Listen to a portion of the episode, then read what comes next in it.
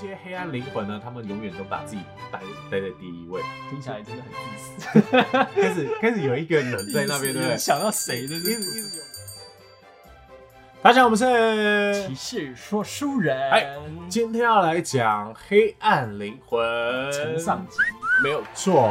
我们最近会讲到很多关于灵性的话题，今天要来讲的就是黑暗的灵魂。相反，上回说到优秀的灵魂，对吧？啊，那这次来讲黑暗的灵魂，就有好人也会有坏人啊。那在影片开始之前呢，可以帮我按下订阅，并且开启小铃铛。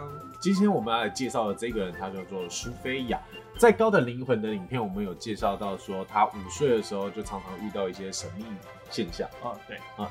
那他奶奶也是一位灵媒，在一九七四年的时候出版一个心灵读物，引起了很多支持者与反对者啊。然后在二零一一年的三月二十一号的时候，他病逝在夏威夷，因为心脏病的关系啊。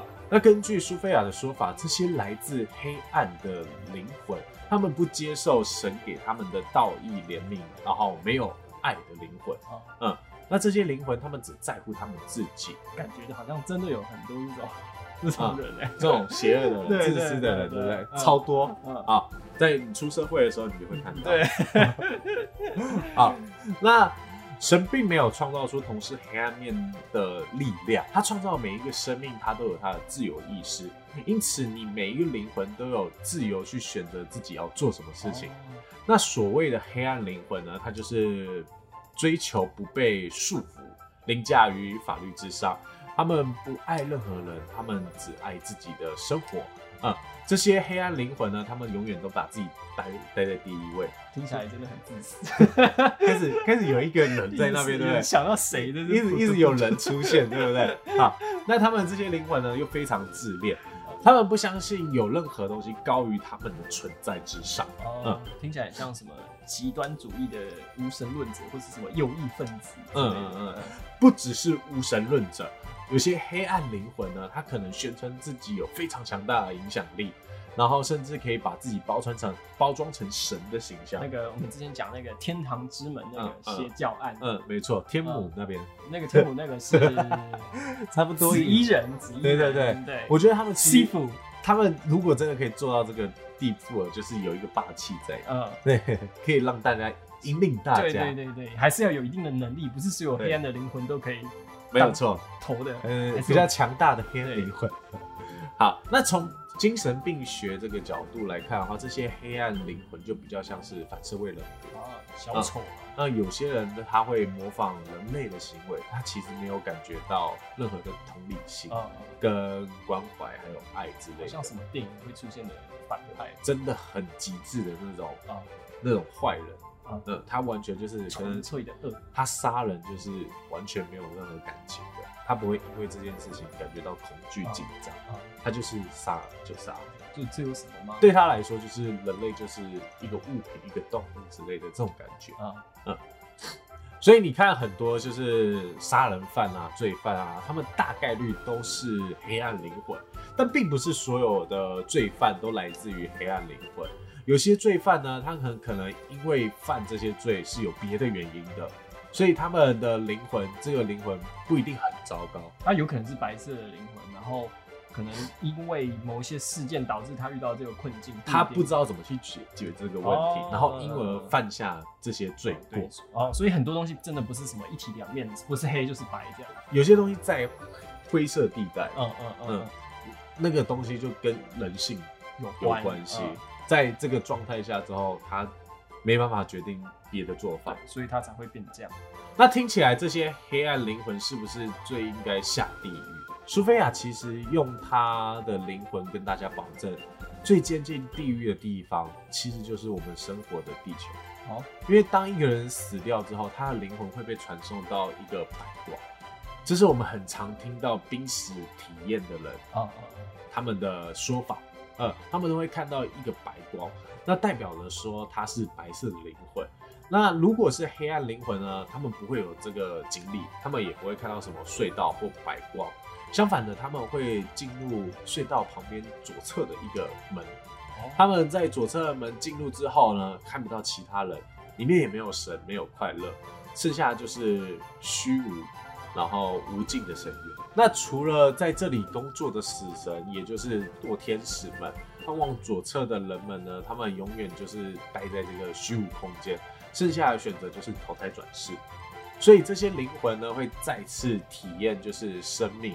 哦，所以才会有那个佛教转讲说六道轮回。对你有可能犯了罪，你下一次会是什么？草啊、虫啊，然后畜生啊，畜生然后道。慢慢往上哦累积起来。哦哦哦哦那如果你下一次的生命旅程能够体会到爱人的真谛的话，那在这一个生命结束之后，你就可以再靠近那些光明的彼岸，就是哦好天堂像很。多那个电影，对这种这种反派最后洗白都要，就是哎、又看到了什么？就像 就像那个《鬼灭之刃》一样，就是他们很多鬼在死掉的时候，他们看到彼岸的，对看到自己的家人啊，嗯，突然想起来以前是人类的啊，时候这样。就懂了。嗯除此之外呢，还有一些受困在地上的灵魂，那我们称为幽灵。哦，啊俗称的阿飘，没有错啊，这些灵魂呢，他们是迷失的灵魂。那他们为什么迷失呢？有各种各式各样的原因。嗯。有些可能是在肉体死亡之后，他们看到彼岸的隧道，他们拒绝进入，哦，嗯，或者是他们不愿意去承认这个隧道的存在，哦，嗯，因此呢，他们的灵魂就只能游移在躯壳之外，或者是被困在地球这个低频率的震动和天界高频率的震动中间，哦。就被卡在，有点像卡在时间的夹缝。对对对对，被卡在那个模糊地带。bug，那妖魂呢，他们有些会知道说他们已经死掉了，嗯嗯。嗯，在有些人眼中，他们会觉得自己完全是活着的。嗯，然后他们会不断的经历重复做同样的事情，嗯。那他们都觉得是习以为常，就像可能早上出门就去上班，然后上完班下班回来吃饭，然后就一直、哦就他不知道他自己已经挂了，对，在他的角度来看说，这些一切都没有任何的改变，唯一的改变就是好像能够看到他们的人，听到他们的人都不见了。哦，嗯，因此我们常常看到的鬼故事，像是丽英仔，它是不是超可怕？对里面的鬼呢，他们都很容易生气，那就很容易理解，因为他们其实都存在，然后他们觉得自己活着，可是为什么旁边的人都不鸟他？所以因为这样子很生气，呃就是有点像好像变边缘人，对，把我当空气，把我当塑胶的感觉。